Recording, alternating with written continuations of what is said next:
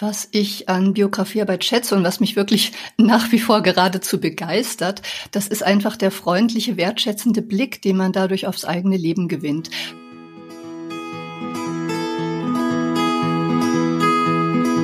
Werkzeugkasten, der Podcast mit Impulsen für die Selbsthilfe.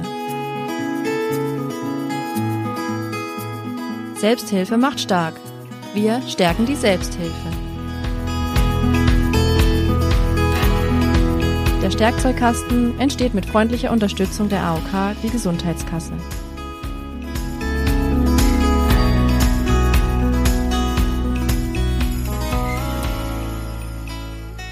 Hallo und herzlich willkommen zu einer neuen Episode vom Stärkzeugkasten.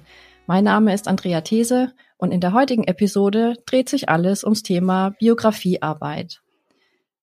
Aus dem Leben für das eigene Leben lernen. Wie geht das eigentlich? Und wie kann uns der Blick auf die eigene Biografie stärken, für die Gegenwart, aber auch für die Zukunft? Darüber spreche ich heute mit der wunderbaren Silvia Roland von jetztgutleben.de. Guten Morgen und herzlich willkommen, liebe Frau Roland. Ja, ebenfalls guten Morgen. Darf ich mich kurz vorstellen? Ich bin Trainerin für Biografiearbeit und Mitglied bei Lebensmutig Gesellschaft für Biografiearbeit. Und was ich anbiete, sind Vorträge, Workshops, Seminare, Biografiewochenenden. Ein Schwerpunkt dabei ist immer die Gesundheitsvorsorge. Im vergangenen Jahr habe ich zusammen mit Kolleginnen vom Lebensmutig-Verein ein Buch herausgegeben über Impulse und Methoden der Biografiearbeit. Ja, so viel in Kürze und ich denke, es wird klarer werden, um was es geht, wenn wir im Gespräch dann weiterkommen. Es gibt ja so Begriffe, die benutzen wir im Alltag irgendwie ganz selbstverständlich und die sind auch auf den ersten Blick nicht wirklich erklärungswürdig. Aber wenn man eigentlich mal so genauer drüber nachdenkt, dann sind sie vielleicht doch manchmal ein bisschen kniffliger, als es auf den ersten Blick scheint. Und Biografie ist für mich auch so ein Begriff. Wenn wir zum Einstieg vielleicht uns den Begriff nochmal anschauen, was genau ist denn eigentlich eine Biografie? Ja, vielleicht denkt man, oh je, Biografie, also die Politiker oder Filmstars schreiben eine Biografie und veröffentlichen die dann. Aber jeder von uns hat natürlich eine Biografie. Das ist jetzt aber nicht einfach nur der Lebenslauf in seiner zeitlichen Abfolge mit den ganzen dürren Fakten. Die Biografie umfasst unser gesamtes gelebtes Leben, also mit all seinen Erfahrungen, mit den Prägungen, mit dem, ja, was ich an Schwierigkeiten bewältigt habe, was ich an schönen Dingen erlebt habe. Das alles gehört zur Biografie. Und wenn man die Wortherkunft noch erklären will, also kommt aus dem Griechischen und heißt eigentlich Lebensbeschreibung. Und in der Biografiearbeit geht es einfach darum, sich mit der eigenen Biografie zu beschäftigen. Und die Definition für Biografiearbeit, um die es ja hier heute gehen soll, das ist die angeleitete und strukturierte Beschäftigung mit dem eigenen Leben. Und die Grundidee der Biografiearbeit als Methode, wo kommt die her? Ja, Biografiearbeit an sich ist keine Methode, sondern sie bedient sich ganz vieler Methoden aus verschiedenen anderen Disziplinen. Und das Besondere oder die Grundidee ist, Biografiearbeit will den Blick aufs eigene Leben schärfen, auf die eigene Geschichte. Also sie trägt dazu bei oder möchte dazu beitragen, sich selbst besser kennenzulernen also Fragen zu beantworten, wie bekomme ich her, welche Erfahrungen haben mich geprägt, wie bin ich denn überhaupt zu dem Menschen geworden, der ich heute bin. Und auf dieser Basis will Biografiearbeit Handlungskompetenz vermitteln für die Gestaltung des eigenen Lebens, speziell also für die Gestaltung der Gegenwart und auch der Zukunft. Dieser Blick zurück ist nie Selbstzweck, sondern der Blick aufs eigene Leben soll uns ja weiterhelfen, für unser Hier und Heute. Das ist vielleicht ganz in Kürze die Grundidee von Biografiearbeit. Für wen ist Biografiearbeit sinnvoll? Also es klingt erstmal ein bisschen danach, als bräuchte man schon eine gewisse Lebensspanne in der Rückschau, um daraus was zu ziehen, oder trügt da der Eindruck? Also der Ursprung der Biografiearbeit, der kommt tatsächlich aus der Arbeit mit alten Menschen. Das gab den US-amerikanischen Arzt und Altersforscher Robert Neal Butler. Der hat die Lebensrückschau, das Konzept der Lebensrückschau entwickelt und Biografiearbeit vor allem als ein Angebot für alte Menschen gesehen. Inzwischen hat die Biografiearbeit diesen eng gesteckten Rahmen einfach wieder verlassen. Heute richtet sich Biografiearbeit wirklich an alle Generationen, wird eingesetzt in der Jugendarbeit. Es geht zum Teil um Bildungsbiografien. Es ist wirklich nicht mehr eingegrenzt auf eine bestimmte Generation, auf eine bestimmte Altersgruppe. Im Grunde kann jeder sich ja von Bi durch Biografiearbeit bereichern lassen. Es gibt da wirklich keine definierte Gruppe, für die das ausschließlich jetzt gedacht wäre. Ja, sinnvoll ist Biografiearbeit also in jedem Alter und sie kann natürlich besonders hilfreich sein in Phasen des Umbruchs, in Zeiten der Neuorientierung, zum Beispiel bei der Berufsfindung oder beim Abschied vom Berufsleben. Ja, oder auch einfach nur, weil man neugierig ist und Impulse für seinen Alltag braucht. Ja, also das, ja, das sind so die Möglichkeiten und die Zielgruppen der Biografiearbeit. Was bewirkt Biografiearbeit bei mir? Was löst das konkret aus? Wer sich zunächst einmal damit beschäftigt, sich auf Biografiearbeit einzulassen, wird natürlich fragen, was habe ich eigentlich davon, wenn ich jetzt ein Seminar besuche? Also philosophisch gesagt, mehr Selbsterkenntnis. Indem wir uns nämlich mit der eigenen Geschichte beschäftigen, lernen wir immer etwas für die Gegenwart und für unseren Alltag in der Gegenwart. Und wir können dann reflektierte Entscheidungen für die Zukunft treffen. Wenn man will, kann man das auch kurz in drei Begriffe fassen. Das wäre Selbstklärung, Selbstfürsorge und Selbstwirksamkeit. Selbstklärung wäre das Wissen um das So geworden sein. Wie bin ich zu dem Menschen geworden, der ich bin? Selbstfürsorge, das wäre das Erkennen und die Nutzung der persönlichen Ressourcen, der Kraftquellen im eigenen Leben. Und zuletzt der ganz wichtige Punkt Selbstwirksamkeit. Biografiearbeit hilft oder kann helfen dabei zu erkennen, das Wissen um die eigene Handlungskompetenz. Also, dass wir nicht blind durchs Leben stolpern, sondern dass wir es doch mit in der Hand haben, unser Leben heute und unser Leben in der Zukunft zu gestalten. Und diese Selbstwirksamkeit ist auch ein Punkt, der sehr viel zu unserer Resilienz beiträgt. Also Resilienz ist ja das sozusagen das psychische Immunsystem oder man kann auch sagen das innere Stehaufmännchen. Und das sind Punkte, bei denen die Biografiearbeit hilfreich eingesetzt werden kann und wo man einfach auch, wenn alles gut läuft und erfolgreich ist, einen Effekt spürt. Gerade im, im Alltag, im täglichen Leben.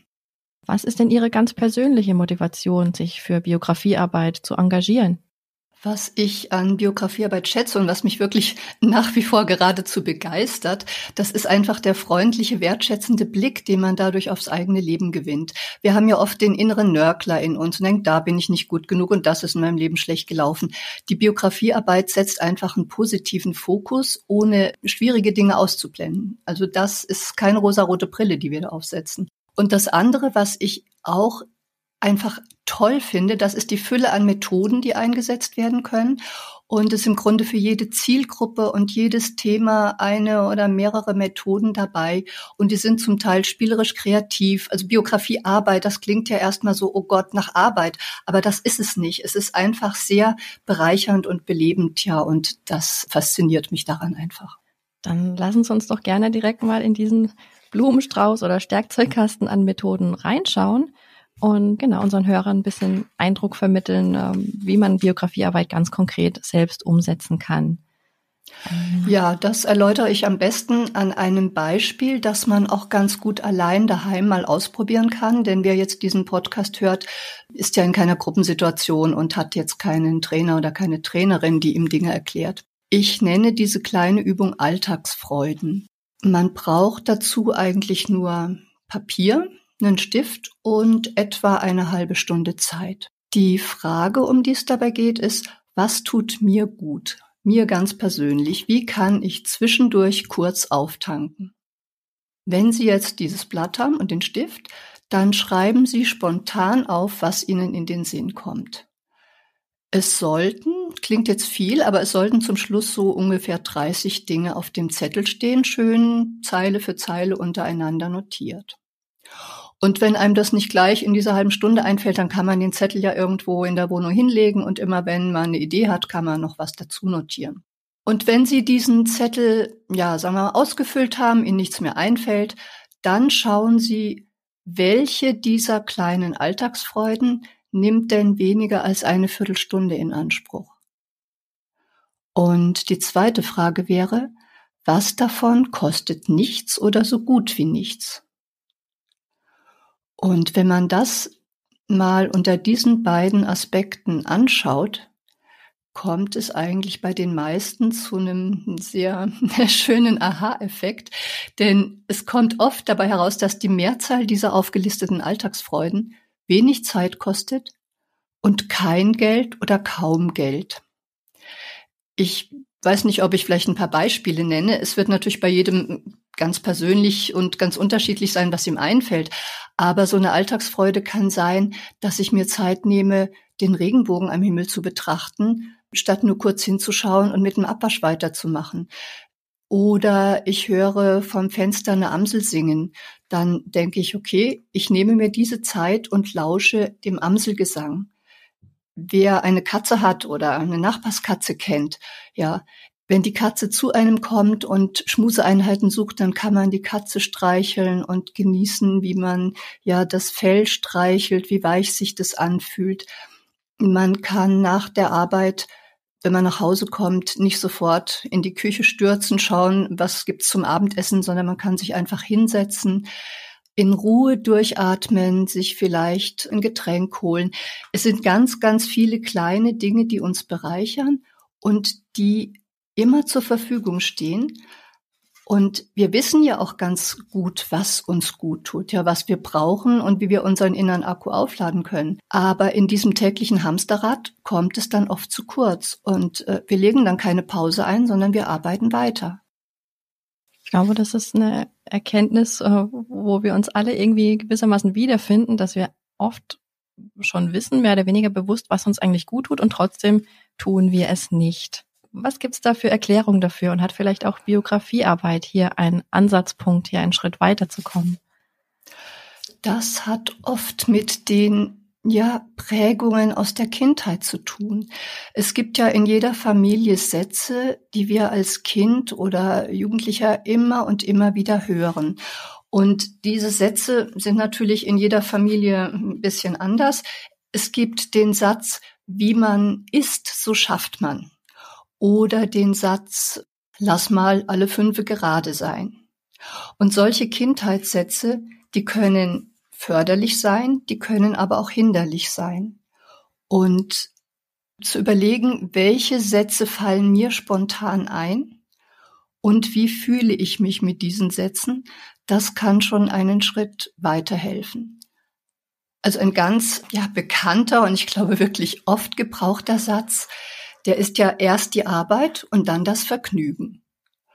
Wenn man nach diesem Satz vorgeht und den so in sich gespeichert hat, dann wird man tendenziell natürlich sagen, okay, jetzt mache ich erstmal diese Aufgabe fertig, diesen Job und dann irgendwann, dann gönne ich mir eine Pause. Und so schiebt man diese Pausen, die eigentlich nötig sind, immer weiter auf. Und hilfreich wäre es dann zu sagen, wie kann ich diesen Satz für mich umformulieren, so, ja, dass es mir gut tut wir müssen ja nicht unser Leben lang glauben, was wir in der Kindheit sozusagen mit der Muttermilch aufgesogen haben. Wenn es heißt, ja, erst die Arbeit, dann das Vergnügen, dann könnten wir auch sagen, wer gute Arbeit leisten will, der muss sich rechtzeitig eine Pause gönnen.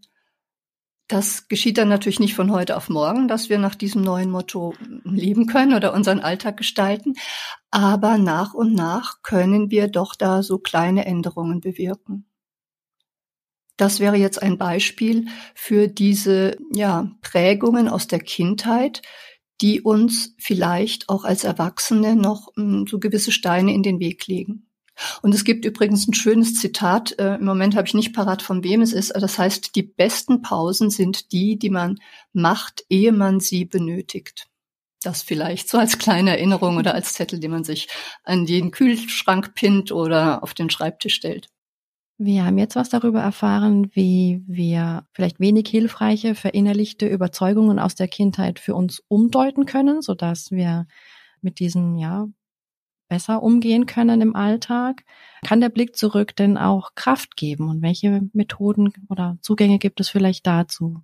Generell, also der Blick zurück auf angenehme Dinge, angenehme Erlebnisse kann auf jeden Fall Kraft geben und uns für die Gegenwart stärken. Positive Erinnerungen sind definitiv eine Kraftquelle. Der österreichische Arzt und Therapeut Viktor Frankl hat in diesem Zusammenhang von den vollen Scheunen der Vergangenheit gesprochen und sie als eine Quelle inneren Reichtums gesehen.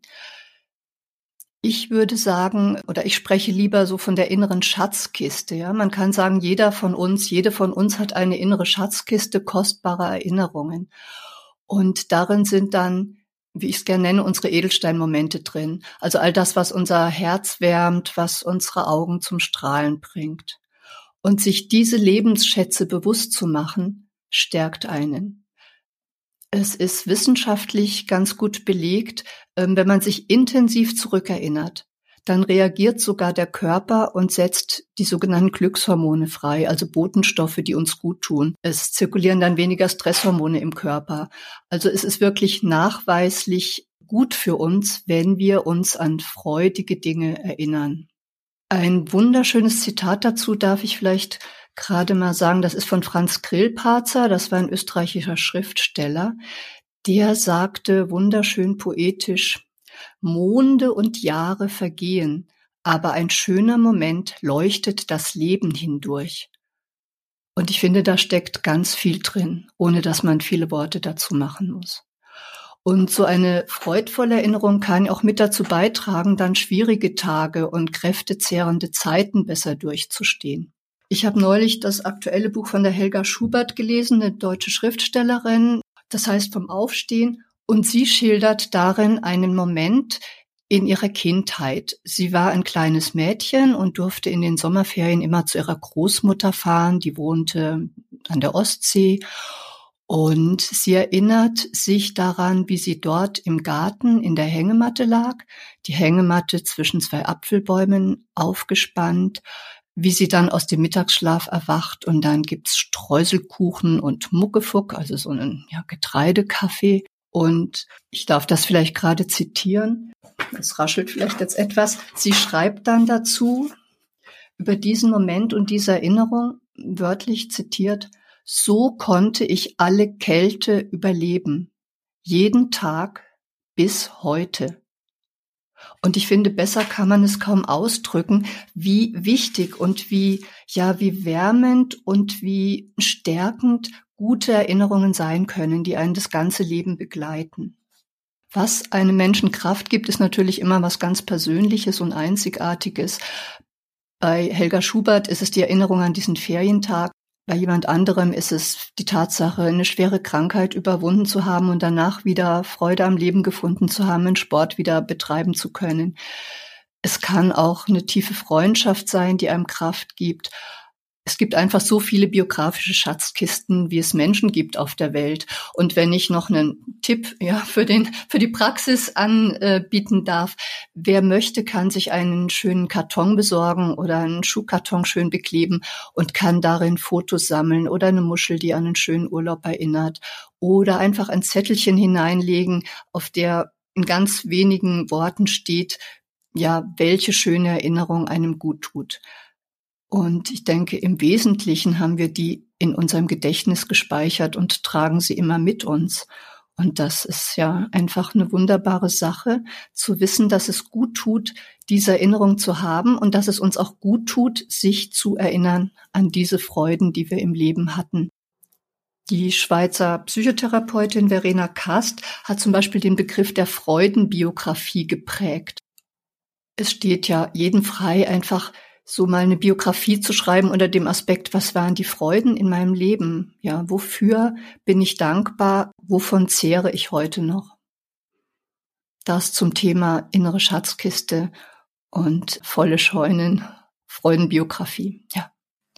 Was mich jetzt an der Schilderung ihrer Lebensschätze sehr berührt hat, war nochmal diese Geschichte, wirklich diese Kindheitserinnerung der Autorin, wo einem wirklich nochmal bewusst wird, wo diese Schätze im Alltag wirklich verankert sind oder wie oft manchmal solche Momente aber vielleicht auch einfach an uns vorbeirauschen und uns gar nicht so bewusst sind. Und von daher wäre jetzt meine Frage, Gibt es denn auch eine Übung oder etwas, das mir helfen kann, solche kleinen Momente nicht einfach an mir vorbeirauschen zu lassen? Das ist eine wunderbare Frage, die gefällt mir sehr gut, denn eine Anregung, die ich Kursteilnehmerinnen gern mit auf den Weg nach Hause gebe, ist so ein kleines Dankbarkeitsritual oder ein Dankbarkeitstagebuch am Abend. Man braucht dafür jetzt kein großartiges Tagebuch, es reicht im Grunde auch ein Zettelklotz auf dem Nachttisch und ein Stift. Und diese Anregung ist einfach, sich abends, wirklich jeden Abend über ein paar Wochen lang ein paar wenige Minuten zu nehmen und sich dieses Notizheft oder den Zettelklotz zu nehmen und zu überlegen, für welche drei Dinge an diesem Tag bin ich dankbar. Was hat mich gefreut? Was war ein kleiner Erfolg für mich? Und das dann zu notieren. Das müssen keine ganzen Sätze sein. Das sind einfach nur Stichworte. Stichworte für all die Dinge, für die Sie an diesem speziellen Tag dankbar sind. Das ähm, muss nicht der Lottogewinn sein. Also das ist damit nicht gemeint. Es kann sein, dass Sie vielleicht im Nachbarsgarten ein Eichhörnchen gesehen haben und zwei, drei Minuten beobachtet haben, wie es den Baum hinaufklettert. Oder beim Weg zum Supermarkt hat ein kleines Kind Sie angestrahlt oder eine Freundin hat unerwartet angerufen.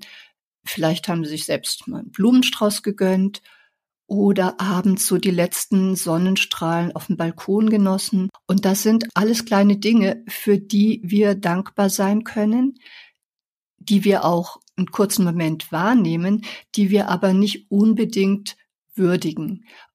Wer es sich dann angewöhnt, abends mal zurückzudenken und so drei Dinge auf dem Zettel oder in einem kleinen Buch zu notieren, der wird mit der Zeit einen geschärften Blick für das bekommen, was wirklich gut ist, und zwar an jedem Tag gut ist. Klar, jetzt, ja, man kann einwenden, es, es gibt ja auch Tage, da ist überhaupt nichts gut und dann soll ich abends noch drei Dinge finden, die gut waren. Dann könnte man aufschreiben, okay, gut war, ich habe diesen schwierigen Tag jetzt einfach mal hinter mich gebracht.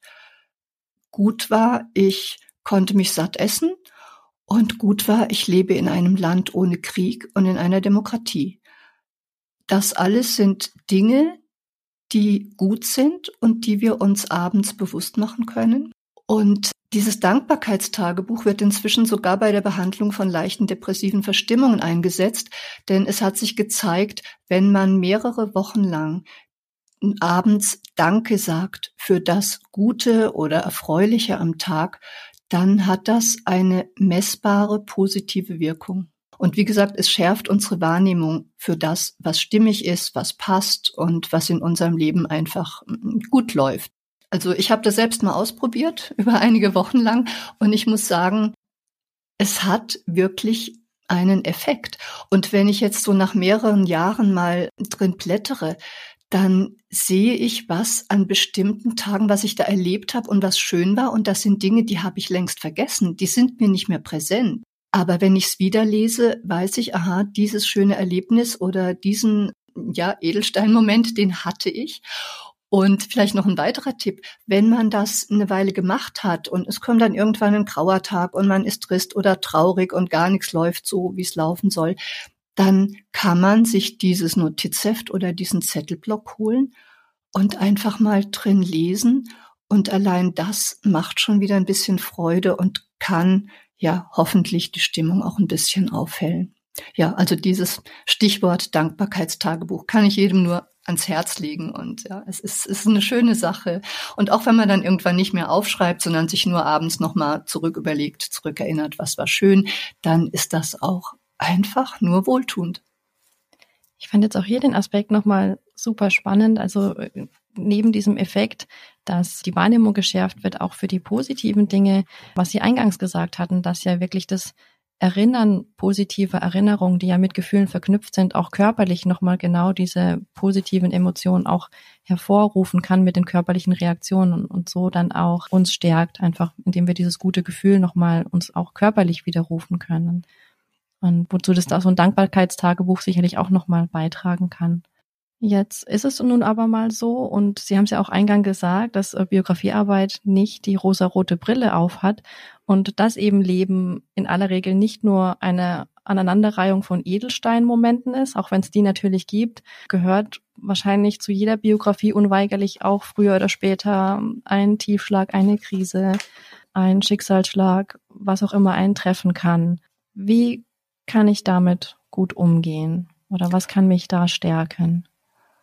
Ja, also das ist richtig. Ähm, in der Biografiearbeit geht es zwar um den positiven Fokus, den, ja, den wertschätzenden und freundlichen Blick aufs Leben, aber es ist keineswegs eine Schönfärberei damit gemeint. Also das Leben ist kein Ponyhof und in jedem Leben gibt es schwierige Zeiten.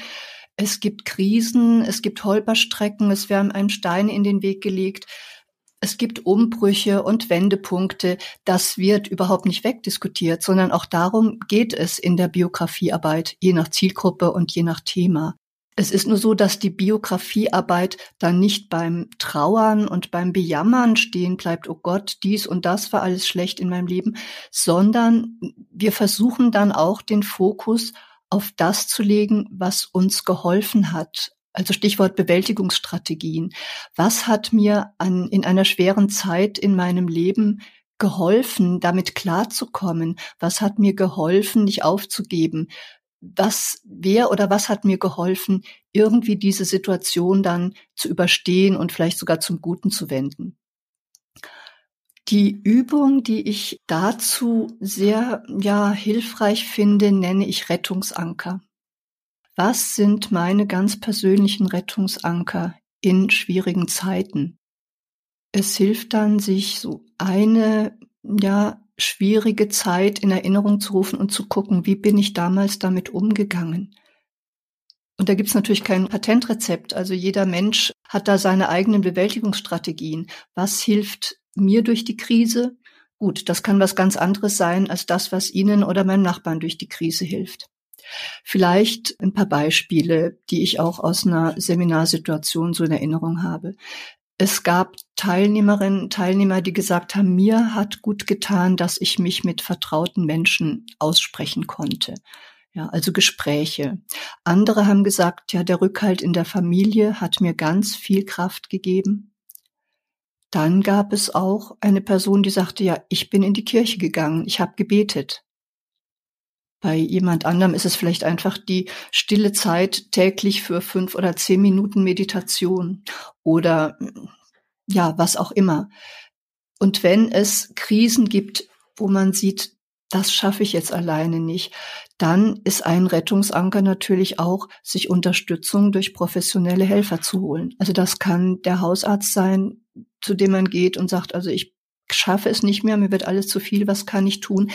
Es kann der Psychotherapeut oder die Psychotherapeutin sein, zu der man geht, weil man merkt, man rutscht sonst in eine Depression oder in einen Burnout, was eigentlich das Gleiche ist.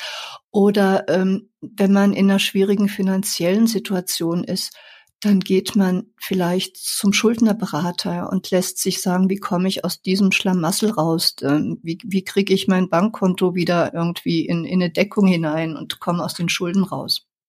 Also dieser Blick auf die schwierigen Zeiten, aber eben auch auf das, was geholfen hat, das ist auch ein Stück Biografiearbeit.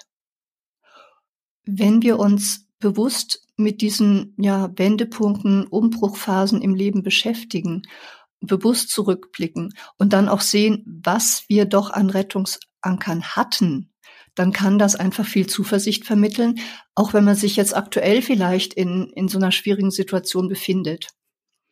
Also die Erkenntnis, dass es früher schon Herausforderungen im Leben gab, dass wir Prüfungen bestehen mussten, vor denen wir gezittert haben, dass es Schicksalsschläge gab, also dass ein lieber Mensch verstorben ist oder eine schwere Krankheit hatte und dass es uns gelungen ist, damit umzugehen. Diese Erkenntnis ist einfach wirklich Gold wert. Und auch hier wäre das Stichwort Selbstwirksamkeit, was wir ja vorhin schon mal angesprochen hatten. Wenn wir uns unserer Rettungsanker bewusst machen, dann haben wir das gute Gefühl, dass wir auch in Zukunft mit Holperstrecken oder ja Krisensituationen werden umgehen können. Wir wissen dann einfach, wir sind den Gegebenheiten nicht hilflos ausgeliefert. Wir können aktiv werden, wir können handeln, auch wenn das vielleicht nur in einem kleinen Rahmen ist. Also wenn ich in einer äh, Situation bin, wo ich einen kranken Familienangehörigen betreue und ich komme abends nach Hause und bin wirklich fertig, dann kann ich sagen, okay, ich bleib jetzt nicht im stillen Kämmerlein, sondern ich rufe vielleicht eine Freundin an oder meine Tante oder wen auch immer und schütte da mein Herz aus und lass mich einfach zumindest am Telefon ein bisschen trösten. Oder wenn die Freundin um die Ecke wohnt, dann sage ich, kannst du mal rüberkommen, kannst mich einfach meinen Arm nehmen, ich brauche jetzt ein bisschen Zuwendung.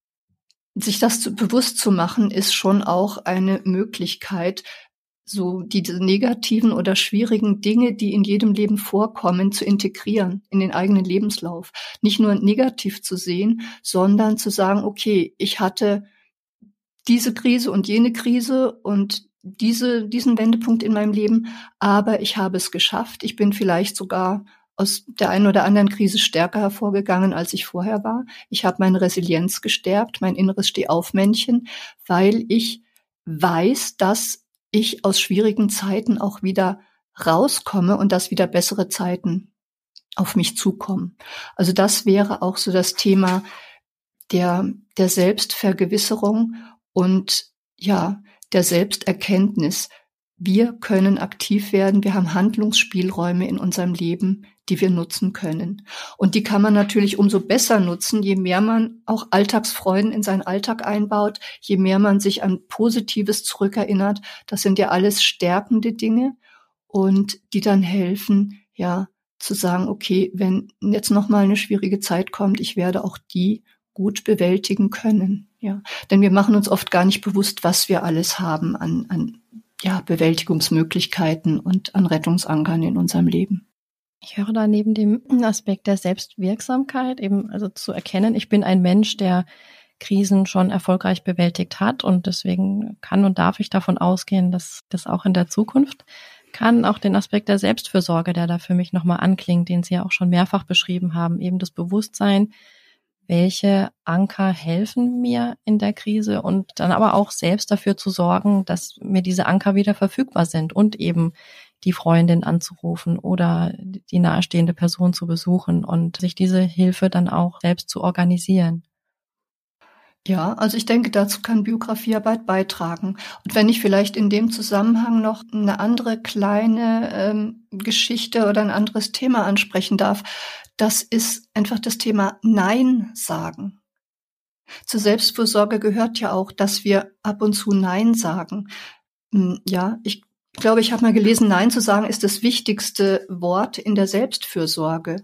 Und wir können oft nicht so gut Nein sagen. Also wenn ich jetzt in einer schwierigen Lebenssituation bin und dann trägt noch jemand an mich heran, ach, kannst du mir da helfen oder dort helfen oder kannst du jetzt mal auf mein Kind aufpassen oder was auch immer, dann trauen wir uns ja oft nicht, Nein zu sagen. Und das zu reflektieren, ist vielleicht auch ein Schritt hin zu einem fürsorglicheren Verhalten, zu einem Verhalten, das meine Gesundheit schützt, ja, dass das dazu beiträgt, dass ich meine Kraft nicht da verausgabe, wo es mir nicht gut tut. Das wäre dann auch wieder so ein bisschen der Blick zurück in die Kindheit, also Fragen, die wir uns in dem Zusammenhang stellen können. Wie war das denn bei mir in der Kindheit? Musste ich das brave Mädchen sein, das Mama oder Papa zuliebe dies und jenes machen musste? Oder durfte ich auch mal Nein sagen? Durfte ich mich widersetzen? Durfte ich frech sein? Ja, was haben wir da gelernt? Was haben wir da mitgenommen? War Nein sagen erlaubt oder war Nein sagen eher hm, verpönt? Oder jetzt eine Frage, die eher wieder zum Positiven hinlenkt. Wann oder in welcher Situation in meinem Leben habe ich denn mal Nein zu etwas gesagt und wie habe ich mich damit gefühlt? Und vor allem war ich damit erfolgreich. Habe ich Nein gesagt, obwohl ich Angst hatte, oh Gott, wenn ich Nein sage, dann geschieht was ganz Schlimmes, dann mag dieser Mensch mich nicht mehr oder dann, ja, geht's mir nicht mehr gut, sondern ich habe Gewissensbisse. Vielleicht war es ja ganz anders. Vielleicht habe ich Nein gesagt zu einem Anliegen oder einem Wunsch und es war okay. Die andere Person hat gesagt, okay, gut, dann frage ich jetzt jemand anderen. Ja, so diese Lernerfahrungen, die ja, können auch dazu beitragen, so eher zum Nein sagen zu kommen. Also ohne, dass wir zum Neinsager werden, aber dass wir überlegen, sage ich jetzt ja oder sage ich nein?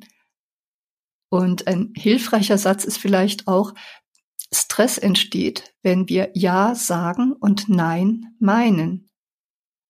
Das vielleicht mal sacken lassen. Also zumindest mir persönlich geht's auch immer wieder so, dass ich manchmal etwas zusage und dann denke ich, oh je, eigentlich will ich das doch jetzt gar nicht. Warum habe ich Ja gesagt? Warum habe ich nicht Nein gesagt? Und so die nächste, der nächste Denkanstoß, wann würde ich in meinem Alltag heute gern Nein sagen? Und was hindert mich daran, es zu tun? Und da spannt sich der Bogen vielleicht wieder zu den Kindheitssätzen, ja. Was hindert mich, Nein zu sagen? Vielleicht, weil es ähm, heißt, du musst freundlich sein, du musst ein guter Mensch sein oder liebe deine Nächsten wie dich selbst.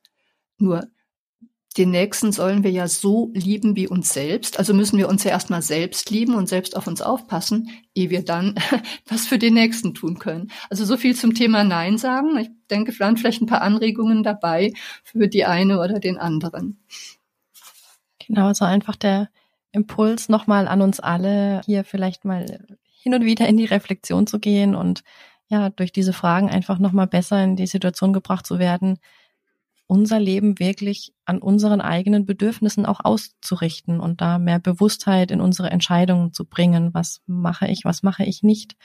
Und das an den eigenen Bedürfnissen, wie gesagt, einfach stärker zu orientieren und nicht uns zu stark fremdbestimmt oder von Kindheitsprägungen beeinflussen zu lassen.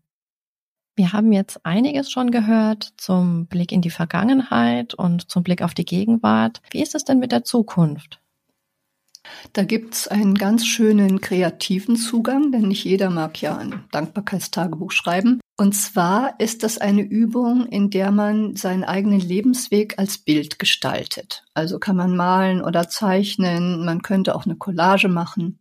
Ein Vorschlag wäre dazu, dass man das Leben als Wanderung durch eine Landschaft sieht. Wie sehe ich mein Leben, durch welche Landschaftsformen bin ich da gegangen, was ist mir bisher begegnet. Also das könnte vielleicht der blühende Garten der Kindheit sein, die Geborgenheit. Dann kommt vielleicht eine karge Ebene, wo es mir nicht so gut gefällt oder ich muss einen steinigen Weg durch ein Gebirge gehen. Wir könnten, ja, wenn wir an eher ungute Dinge denken, könnten wir eine Sackgasse zeichnen, in der wir mal gelandet sind, aus der wir aber auch wieder rausgefunden haben. Dann gibt es natürlich Weggabelungen in jedem Leben, also Situationen, an denen wir entscheiden mussten, wie es weitergehen soll. Wie sieht die Weggabelung aus in dieser meiner Lebenslandschaft? Und dann natürlich die Frage, an welcher Stelle in diesem Bild sehe ich mich heute? Wie sieht die Landschaft aus, in der ich jetzt gerade bin? Tut die mir gut? Habe ich da ein kleines Häuschen oder eine Hütte oder ein Gasthaus, wo ich rasten kann? Ist es eine Landschaft, in der es mir so gut gefällt, dass ich da jetzt eigentlich bleiben möchte und gar keinen Veränderungsbedarf sehe? Und dann eben auch der Aspekt Zukunft. Denn Biografiearbeit beschäftigt sich ja immer mit den drei Zeitebenen. Wir beschäftigen uns mit der Vergangenheit, um daraus für die Gegenwart zu lernen und Weichenstellungen für die Zukunft vornehmen zu können. Und in diesem Bild, ja, mein Lebensweg in einer Landschaft, ja, da haben wir natürlich auch Platz für die Zukunft.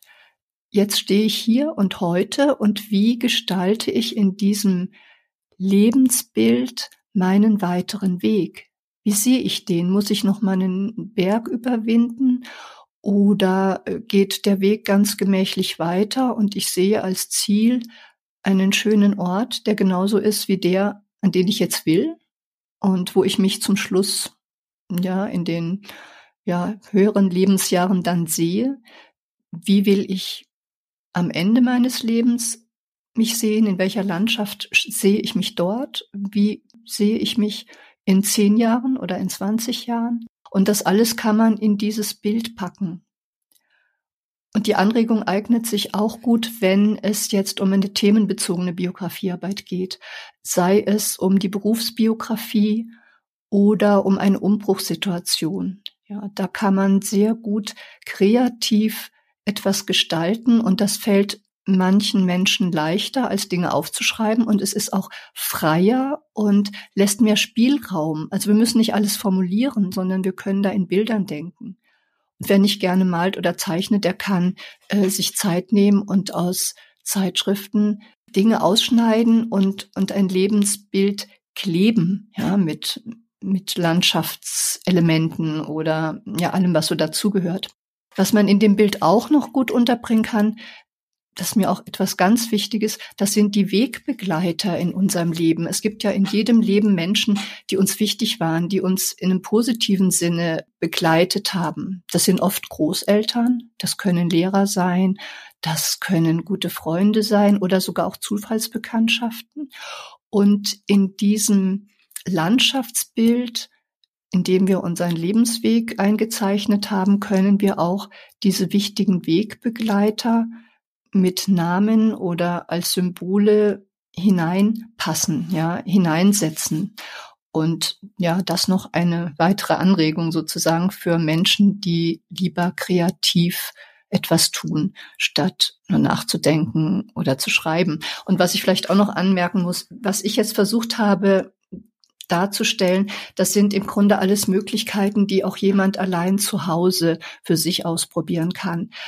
Aber der besondere Effekt ist eigentlich gegeben, wenn man Biografiearbeit in einer Gruppe erlebt, weil durch das gegenseitige Erzählen oder den Austausch oder das Schildern dieser ja, Lebensbilder, da kommen so viele Anregungen dazu und die Teilnehmerinnen und Teilnehmer können sich gegenseitig so viel geben. Das entfällt natürlich, wenn man jetzt zu Hause sitzt und, und diese Übungen für sich ausprobiert. So viel nur zum Schluss, ja. Also das im Grunde Biografiearbeit in der Gruppe ja, das ideal ist, aber Biografiearbeit allein für mich zu Hause, vielleicht angeleitet hm, durch ein Buch oder durch Anregungen, die ich mal in einem Biografiekurs bekommen habe, das geht natürlich auch. Und ja, meine Hoffnung wäre, dass diejenigen, die jetzt zuhören, aus diesem, was ich da an Beispielen genannt habe, etwas für sich mitnehmen können und ein bisschen profitieren davon für sich, für ihr Leben und auch für ihre Gesundheit natürlich.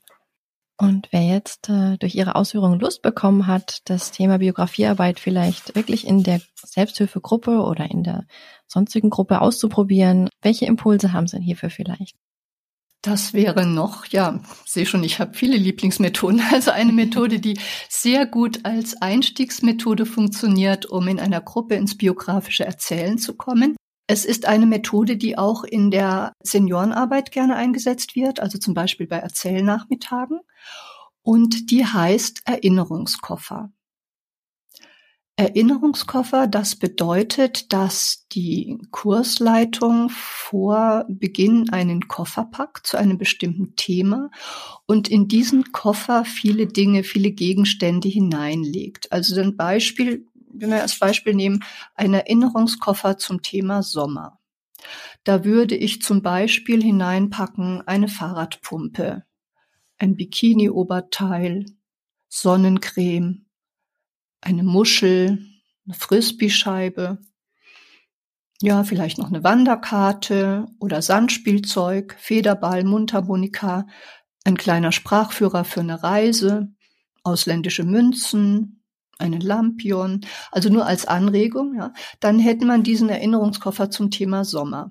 Man sitzt in der Gruppensituation dann im Stuhlkreis, in der Mitte steht dieser Koffer und die Trainerin oder Kursleiterin macht diesen Koffer auf und zeigt in aller Ruhe nach und nach diese ganzen Dinge, die in diesem Koffer drin sind. Und dann können die, die da in dem Stuhlkreis sitzen, die Teilnehmerinnen, sich einen Gegenstand aus dem Koffer holen und dazu erzählen, was ihnen dazu einfällt. Also zum Beispiel Bikini-Oberteil. Okay, da war ich sieben und ich hatte diesen kleinen süßen Bikini und mein Papa hat mir das Schwimmen beigebracht. Und dann legt man den Gegenstand, den man rausgenommen hat, wieder in den Koffer zurück und die nächste Person holt sich einen Gegenstand, zu dem sie etwas erzählen möchte. Und das ist einfach so eine schöne Methode, weil sich allein dadurch, dass andere eine Erzählung aus ihrem Leben äh, schildern, tauchen dann Erinnerungen auf, auch bei den Zuhörern, ja. Und man kann natürlich auch, wenn jetzt jemand, sagen wir mal, die Muschel aus dem Koffer genommen hat und wieder zurückgelegt hat, dann kann die nächste Person natürlich gerne auch die Muschel nehmen und eine Erinnerung aus einem Urlaub am Meer aus der eigenen Kindheit erzählen. Also das funktioniert eigentlich immer sehr gut und es ist so schön und bereichernd, wenn man so diese schönen Erinnerungen oder durchaus vielleicht auch Edelsteinmomente erzählt und von anderen hört. Ja, also es ist einfach ein guter Türöffner und ja, gerade auch in der Arbeit mit alten Menschen hilft es dem Gedächtnis auf die Sprünge. Denn wenn man was vor Augen hat und anfassen kann, ist das einfach nicht so abstrakt. Ja, man, man sieht dann, aha, die Wanderkarte und dann fällt einem vielleicht ein, oh, ich bin ja mal in diesem oder jenem Urlaub bin ich auf den Herzogstand gewandert, ja, und habe von oben den Walchensee gesehen, so als Beispiel. Also das wäre die Methode Erinnerungskoffer und vielleicht noch als Anregung, es muss nicht unbedingt ein Koffer sein, also man kann auch einen Rucksack packen oder einen Korb nehmen oder eine schöne Box oder wirklich eine Art kleine Piratenschatzkiste und das einfach mal ausprobieren. Nur der dringende Rat wäre, ein positives Thema nehmen, also ein unverfängliches, jetzt nicht ein Thema, wo es einfach um Probleme geht. Ja, also ich würde jetzt da keine Krankenhausutensilien und sowas reinpacken, sondern ein Thema wählen, zu dem jeder vielleicht was beitragen kann und was so ein bisschen Freude in die Gruppe bringt und was zum Erzählen einlädt.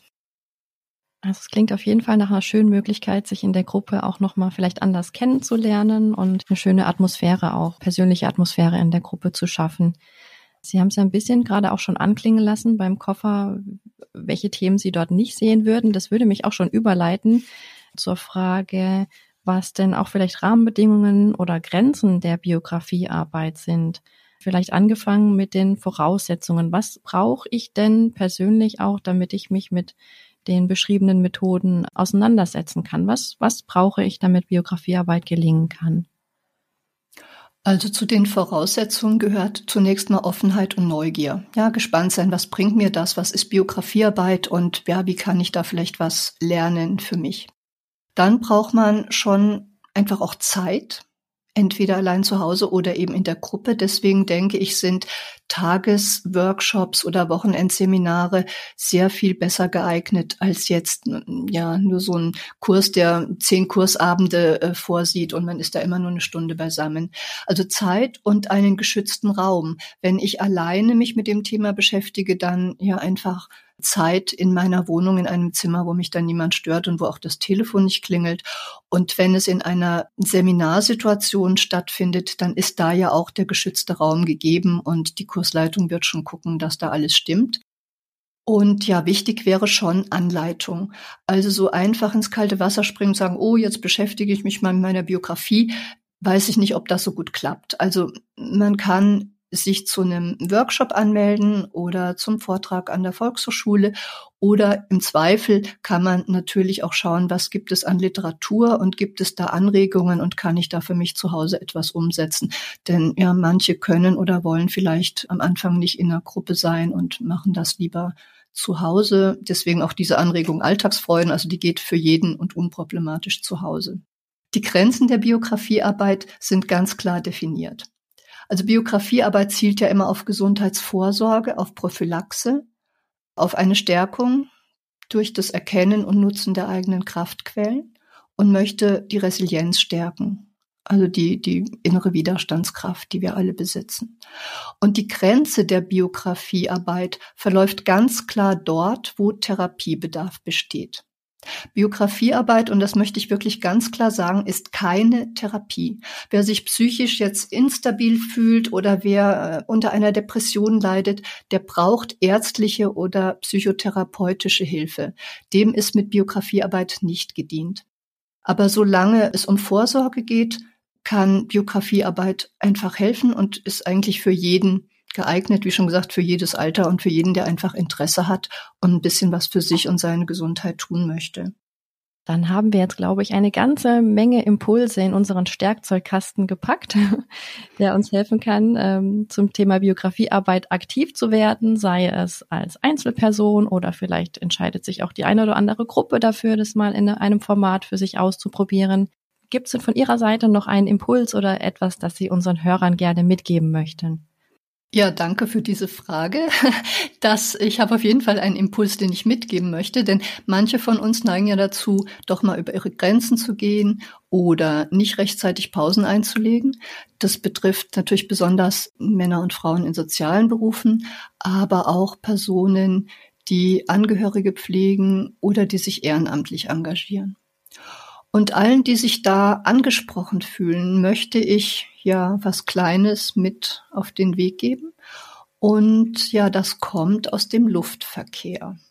Wer schon mal geflogen ist, der kennt die obligatorische Sicherheitsinformation zu Beginn jedes Fluges. Da wird unter anderem auf einen möglichen Druckabfall in der Kabine eingegangen und erklärt, was dann zu tun ist, nämlich dass wir die Sauerstoffmaske anlegen, die da von der Decke runterfällt. Und die ganz klare Regelung dabei heißt, ich zitiere, setzen Sie auf jeden Fall zunächst selbst die Sauerstoffmaske auf. Erst danach helfen Sie Kindern oder anderen Mitreisenden, die ihre Hilfe benötigen. Dem Impuls möchte ich mich gerne anschließen und ich sage ganz herzlichen Dank, liebe Frau Roland, für die spannenden Impulse und Einblicke. Ja, ich bedanke mich ganz herzlich, dass Sie mich zu diesem Gespräch eingeladen haben und freue mich, dass ich vielleicht ein paar Anregungen weitergeben konnte. Wer neugierig geworden ist, findet weitere Informationen und auch Workshop-Angebote zur Biografiearbeit auf der Homepage www.lebensmutig.de vom Verein Lebensmutig e.V. Gesellschaft für Biografiearbeit oder auch im Buch 77 Impulse und Methoden Biografiearbeit, das unter anderem Silvia Roland mit herausgegeben hat. Alle Informationen und Links gibt es auch in den Show Notes. Ich sage für heute vielen Dank fürs Zuhören und bis zum nächsten Mal.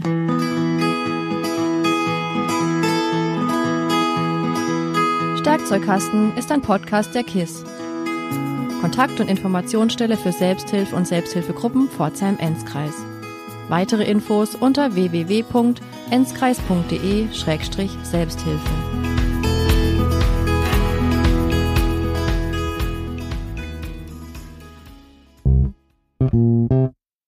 Eine Produktion von tonbildschau.de. Mit uns können Sie sich hören und sehen lassen.